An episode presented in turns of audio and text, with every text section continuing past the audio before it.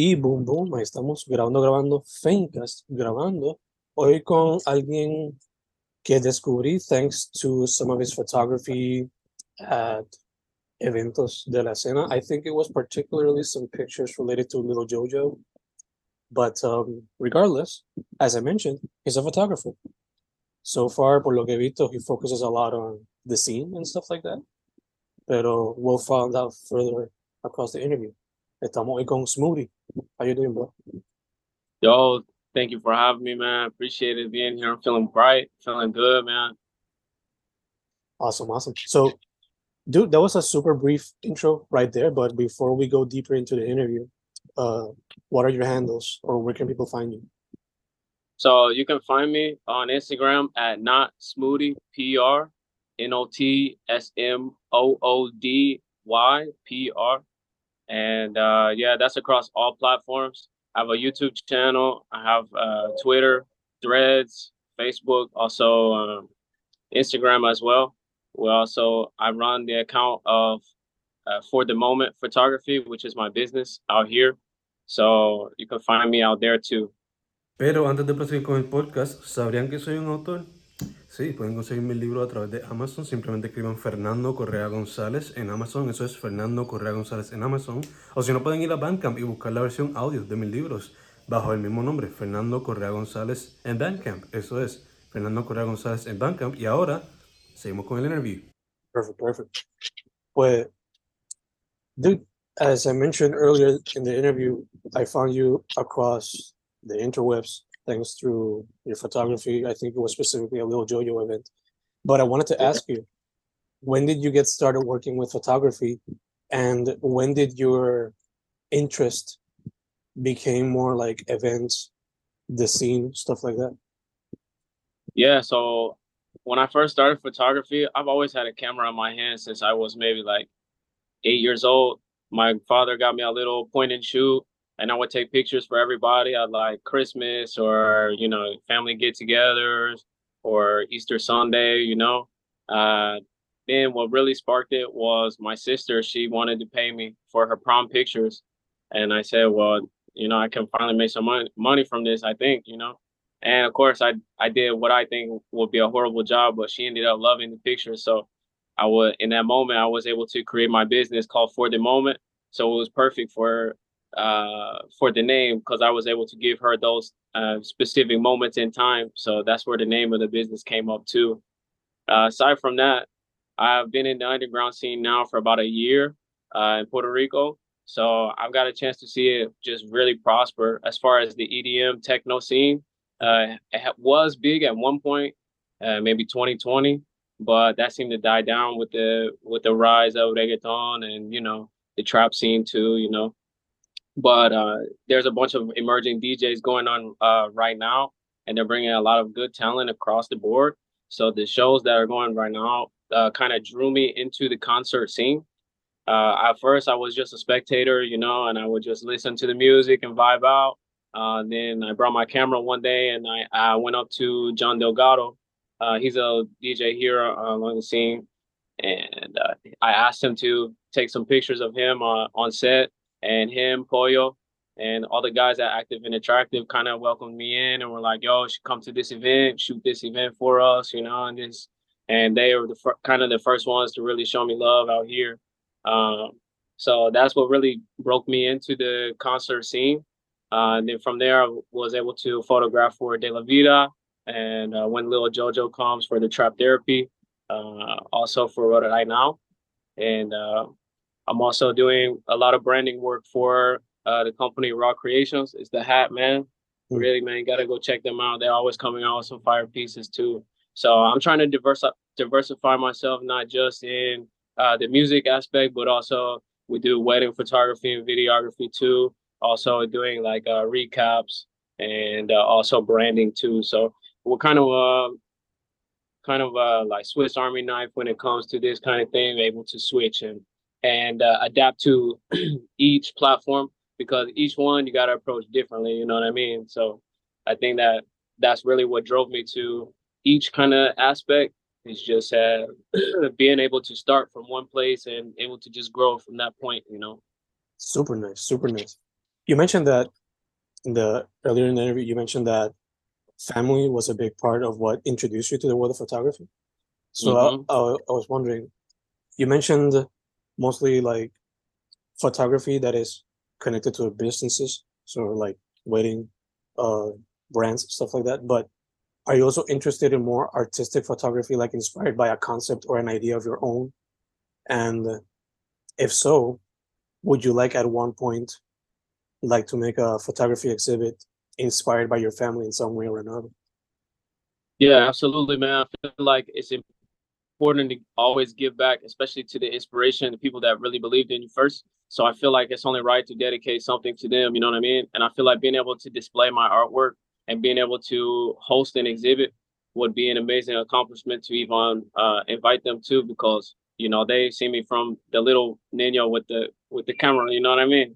Mhm. And now you know I'm, I'm out here really uh, making a name for myself, especially as an artist, and same same for you too. You know what I mean? We're all on the grind up, so it's uh, important to give back, especially to the day one supporters. So I always want to make sure that I'm showing love to no matter what. First one's always free. That's what I always say, because you never know, you know, someone just might need the content or something. That's a nice business opportunity for you. So you can always do, you know what I mean, work it out with each other. And it's always about showing love no matter what. You know what I mean? We're artists. At the end of the day, we're not trying to step on anybody's toes or really do anything like that. It's just, you know, being uh, confident in yourself and confident in your work that, you know, it's going to speak for itself. So being able to give back and let let the people know you have a dope product too is also a good feeling too, you know. Sure, for sure. Um, focusing now more on like personal photography, I guess. Um, what is your creative process like when you do something more personal versus when you do something more like an event when you're on the spot there just taking pictures, looking out for the best photograph, you know?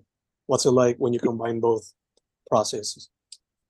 Yeah, so uh kind of separating like getting ready for a concert photography. I'm packing up a bunch. I I only shoot with prime lenses, so I make sure that the picture is real crisp and clean because I'm also in dark atmospheres too, so I don't want to compromise with the zoom lens. Really, that's kind of like nerdy camera talk for my people that know what's what what it is, you know. But uh, I always make sure I got the flash with me and everything like that too, depending on the environment. Uh, you never know what you're gonna step into, what what the venue has. That's why it's important to go scope the venue out first.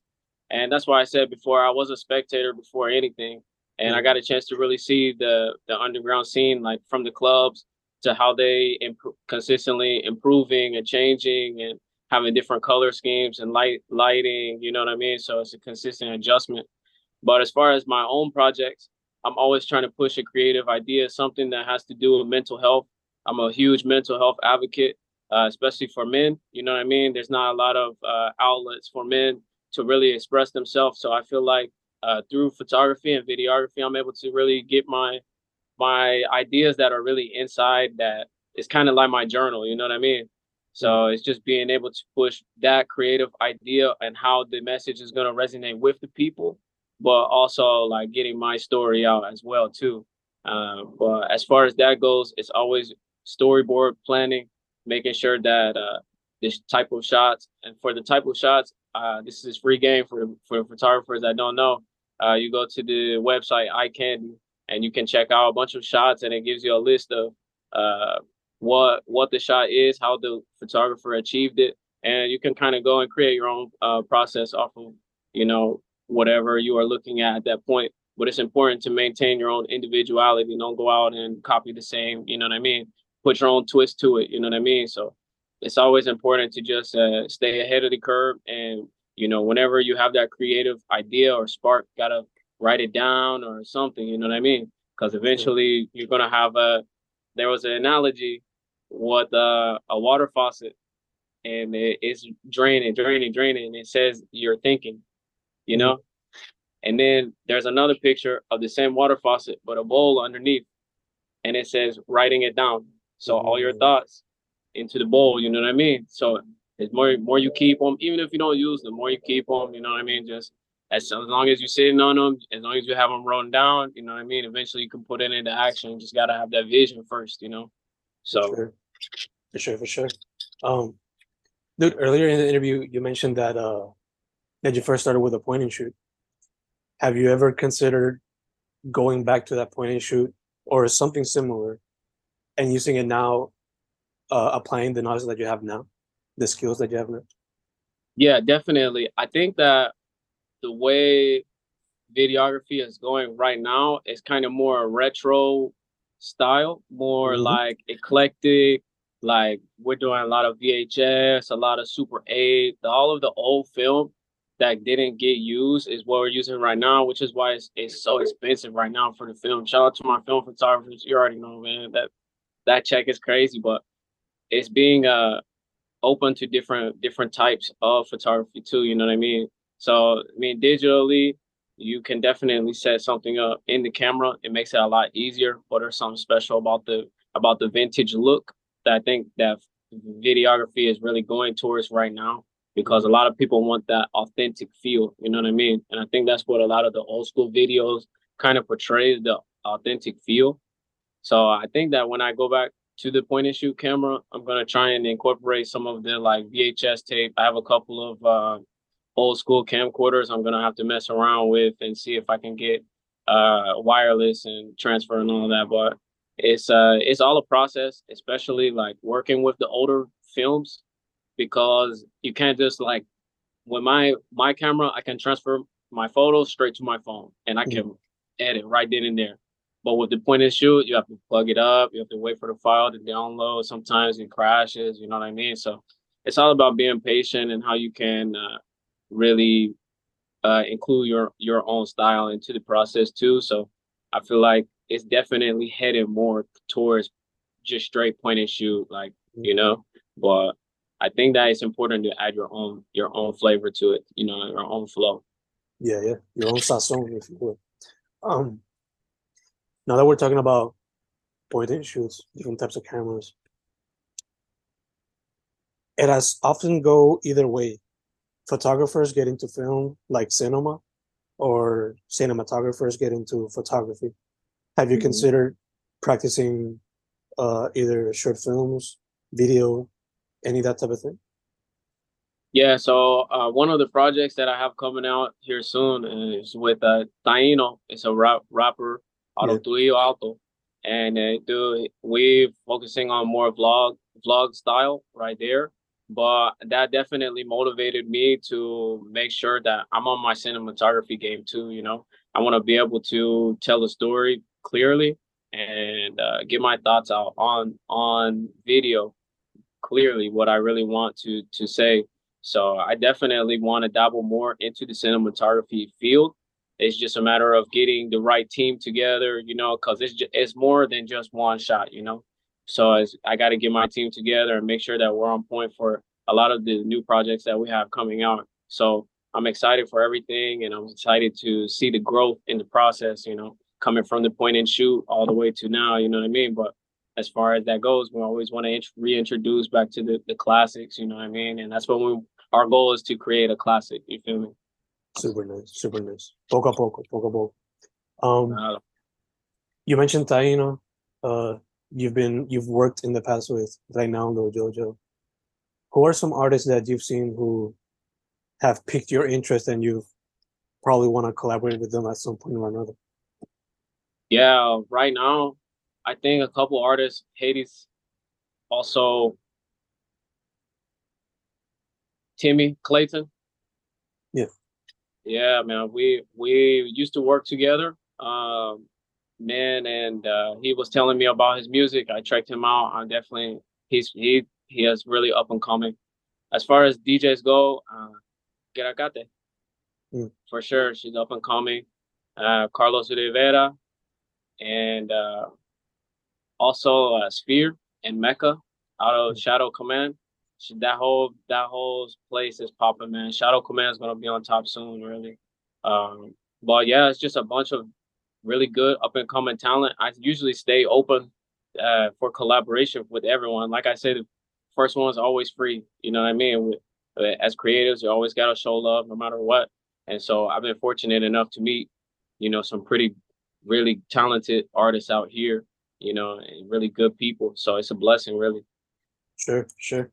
Um, before we started recording, you had mentioned that since your dad is part of the military, you basically were raised bouncing from place to place.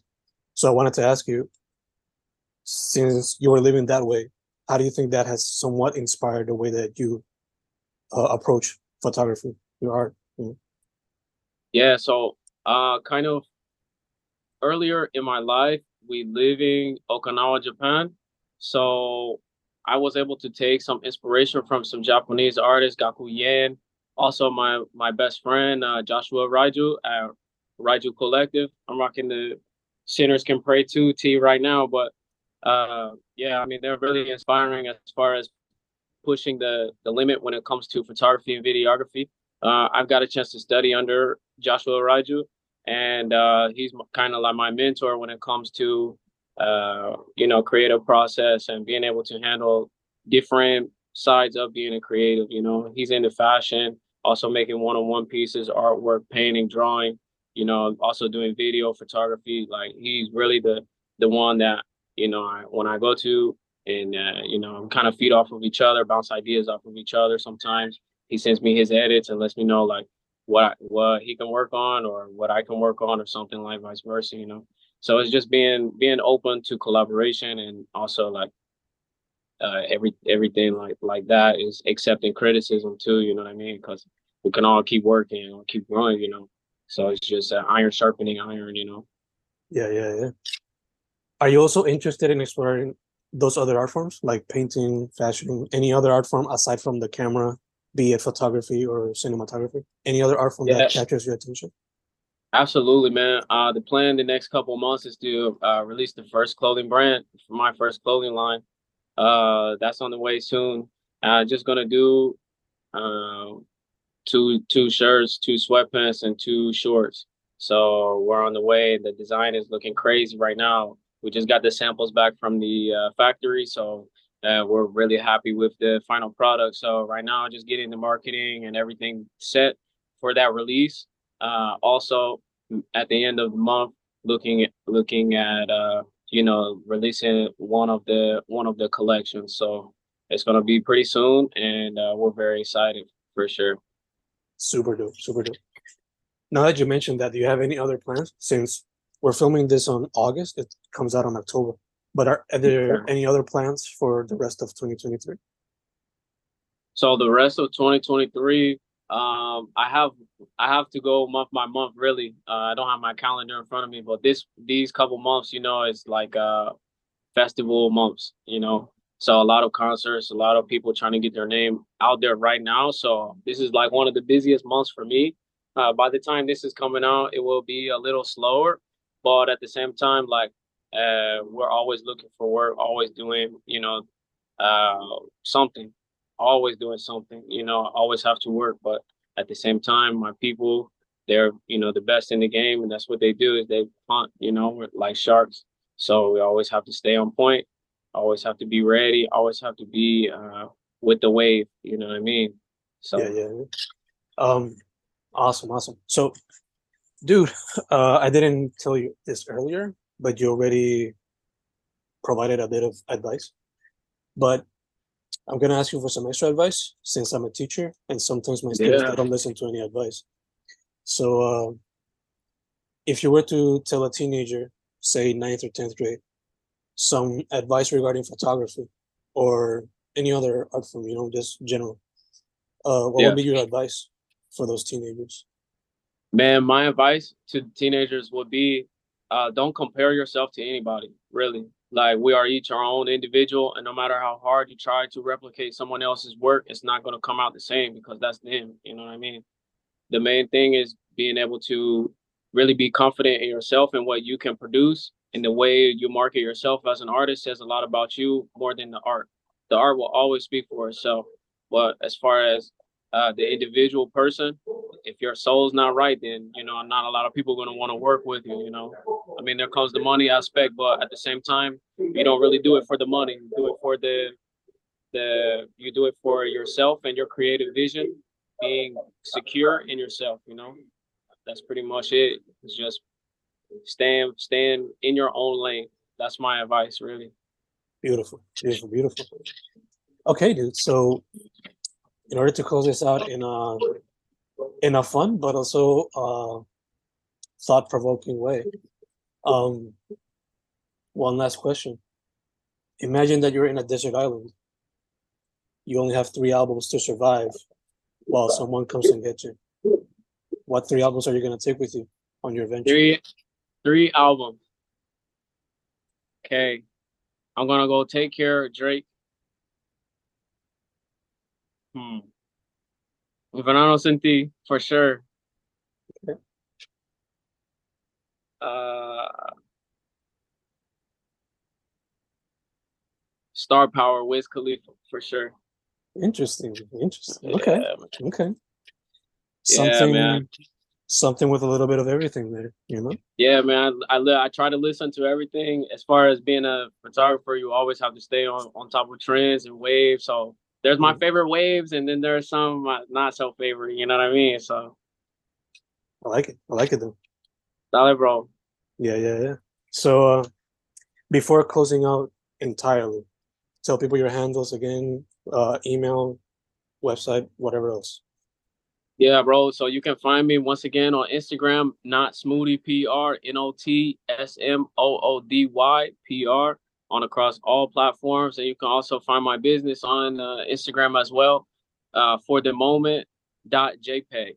So look me up. You know, if you have any business, any work like that, check me out. And uh, I'm for sure be around in your scene. So if you see me, say what's up, man.